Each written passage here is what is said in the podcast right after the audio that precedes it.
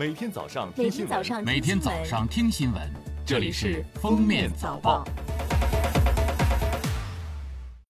各位听友，早上好！今天是二零二零年六月十六号，星期二，欢迎大家收听今天的《封面早报》。首先来听时政要闻。中央军委政治工作部近日部署展开二零二零年全军面向社会公开招考文职人员工作。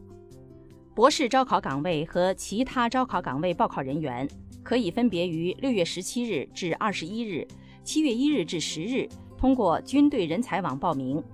八月二十三日，全军组织统一考试，考试内容包括公共科目和专业科目。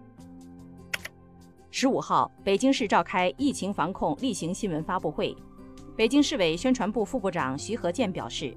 北京新发地市场发生聚集性疫情，疫情扩散风险很高，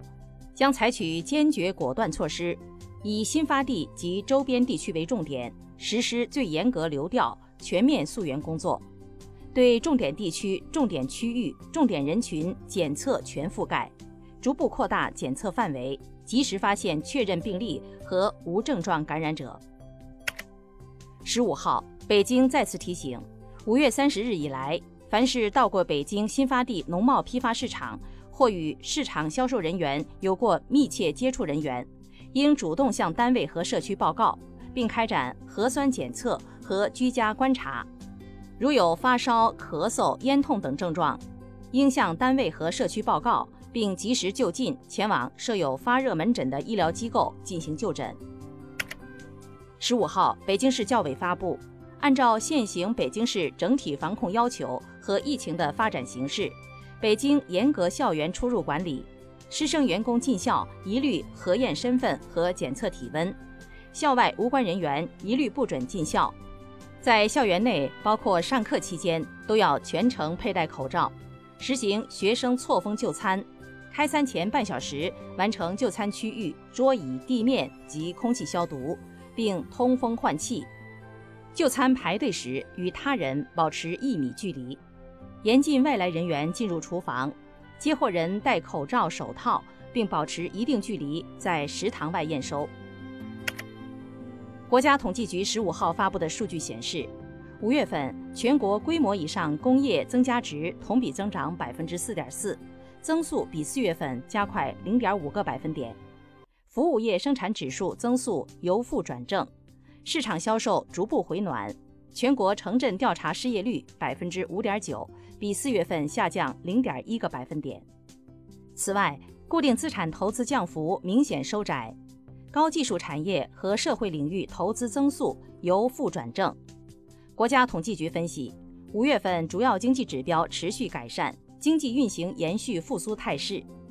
同时也要看到，境外疫情和世界经济形势更趋严峻复杂，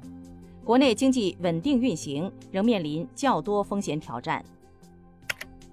最近社会热议，有六亿人每个月的收入也就一千元。国家统计局新闻发言人傅林辉回应称，根据二零一九年相关数据。低收入组和中间偏下收入组共百分之四十家庭户对应的人口为六点一亿人，年人均收入为一万一千四百八十五元，月人均收入近一千元。其中，低收入组户月人均收入低于一千元，中间偏下收入组户月人均收入高于一千元。这些数据反映了我国仍然是世界上最大的发展中国家。广大农村和中西部地区相当一部分居民收入水平依然偏低，脱贫攻坚和乡村振兴任务十分繁重。下面是今日热点事件：截至二零二零年六月十五号七时许，浙江温岭槽罐车爆炸事故共造成二十人死亡，各医院在全力救治伤员，其中伤势较重人员二十四人，生命体征平稳。现场大规模搜救工作已基本结束，后续搜救及各项善后工作正在有序进行中。十四号，河南省市场监管局发布通知，要求各级市场监管部门即日起对全省食用农产品集中交易市场开展全面排查，同时围绕三文鱼类海鲜产品开展专项检查。对无出入境检验检疫部门出具的检验检疫证明文件的进口水产品及其制品，一律不得入场销售。同时，坚决禁止餐厅、酒店等使用来源不明的水产品及其食品原料。近日，网传北京新发地出现新疫情之后，支付宝和微信通过交易数据，方便通过大数据锁定新发地相关的三十五万人。对此，支付宝回应，支付宝没有提供过消息所说的相关数据，疫情相关信息请以卫生防疫部门官方发布为准。随后，微信也辟谣称，微信并未提供过此消息所提及的相关数据。请大家认准卫生防疫部门官方信息发布渠道。十号，陕西辽源煤业有限公司掘进工作面发生煤与瓦斯突出事故，井下七名人员失联。经过五天的紧张救援，截至十五号中午十二时五十分，七名失联人员已升井，均无生命体征。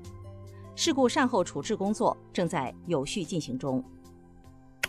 最后来听国际要闻。英国国家统计局最新发布的数据显示，英国四月份国内生产总值环比下降百分之二十点四，为一九九七年有月度记录以来最大跌幅。分析人士认为，随着英国政府五月中旬起逐步解除为应对新冠疫情采取的封锁措施，四月份应该是英国经济跌到谷底的至暗时刻，今后将缓慢复苏。近日，美国又一黑人男子之死引发大规模抗议示威活动。据了解，美国黑人男子雷沙德·布鲁克斯十二号被亚特兰大市警察枪击后身亡。在事件发生不到二十四小时后，亚特兰大警察局长辞职，由黑人警察暂时接任。当地时间六月十三号，一群示威者聚集在布鲁克斯被枪击的餐厅外举行抗议活动，警察封锁了周围的几个街区。并动用闪光灯和催泪瓦斯驱散人群。据印度媒体报道，印度最新研制出一种纳米喷雾技术，用来对抗新冠病毒的传播。报道称，将喷雾喷在物体表面，静置两分钟之后，用抹布擦干净，这种喷雾就会在物体表面形成一层厚度仅为一纳米的保护膜，可以保证该物体表面在九十天内都不会沾染病毒。据悉，印度总统府内已开始使用这种喷雾。感谢收听今天的封面早报，明天再见。本节目由喜马拉雅和封面新闻联合播出。